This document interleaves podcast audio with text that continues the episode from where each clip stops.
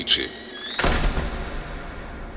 Seja bem-vindo ao calabouço de Zé do Caixote. Com sua licença, irei mostrar o caminho até seus aposentos. Tenho que advertir que não serão momentos muito agradáveis, mas que o farão ver o mundo de uma outra forma. Chegamos. Aqui está nosso anfitrião. Fique à vontade.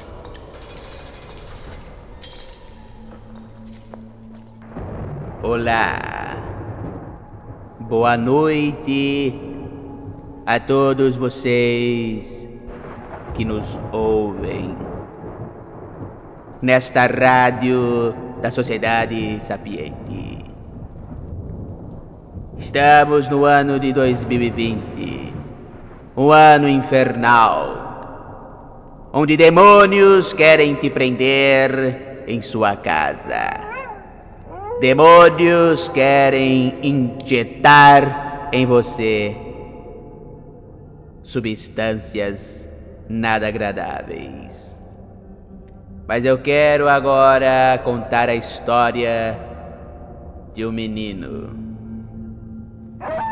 Um garoto muito mimado que vivia em seu apartamento bebendo deliciosos licores de leite com pera e manjares de ovo maltine.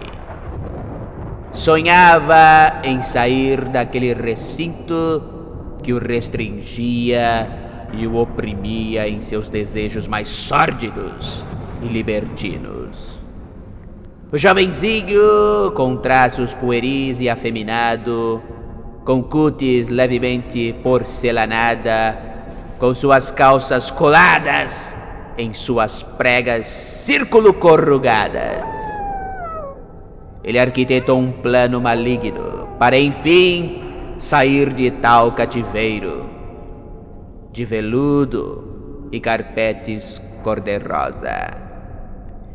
Em seus mais tenebrosos planos, sonhou com o voo de um misterioso morcego de olhos cor de esmeralda vindo das montanhas orientais, onde ele, dotado de sua montaria, iria finalmente alçar voo daquelas janelas de seu recluso apartamento. O sonho foi tão impactante que o pequenino aprontou seu plano logo que despertou. E em uma noite horripilante foi à procura de uma amostra de tal pestilento animal cujo sangue contaminado traria a tal desejada liberdade às suas tão apertadas calças. Ele espreita de sua janela os diversos morcegos que lhe circundavam, e num ato de total covardia, a capturar o demoníaco animal, se abaixa num movimento abrupto, fazendo o cinto de sua calça estourar numa potente chicotada, que por azar do destino abate o animal. Com toda a sua expertise tecnológica e confiando em sua pseudociência, ciência, ciência, ele retira uma amostra do sangue do animal. Imediatamente percebe que o sangue não está infectado. Eis que tem um pensamento dúbio a despeito da veracidade do seu sonho.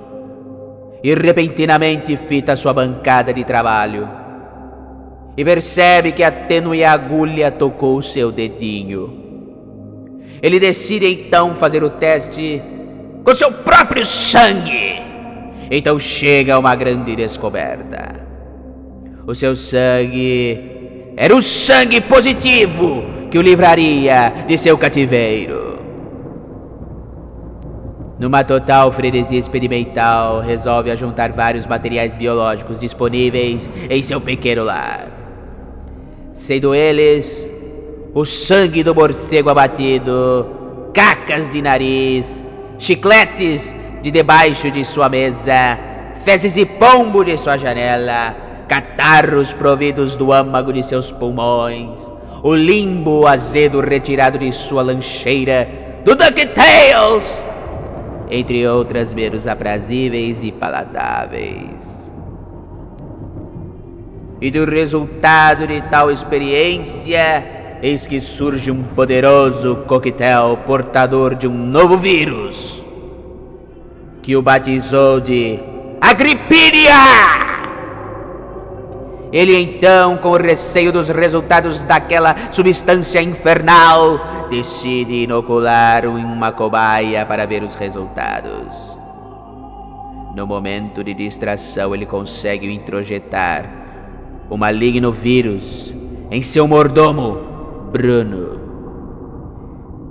Ele que de um susto pensa ser um singelo pernilongo. Mas ao observar em poucos instantes que Bruno estava com falta de ar e tendo espasmos esdrúxulos, percebe que pode finalmente escapar de seu covil.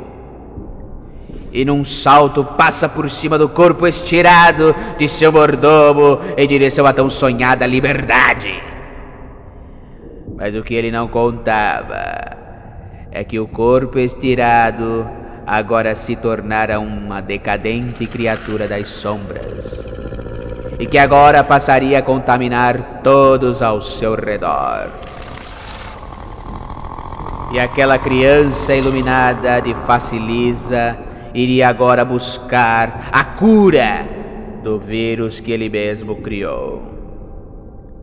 Mas mal teve a ideia de tentar fugir do monstro indomável, porém suas calças recém-rasgadas o impedem de fugir e o abominável ser o golpeia de forma certeira em suas rosadas nádegas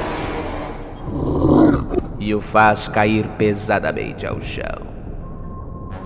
Passado alguns momentos, levanta aquela criança agora transformada em besta, metade homem, metade fera com olhos arregalados e esverdeados como esmeralda.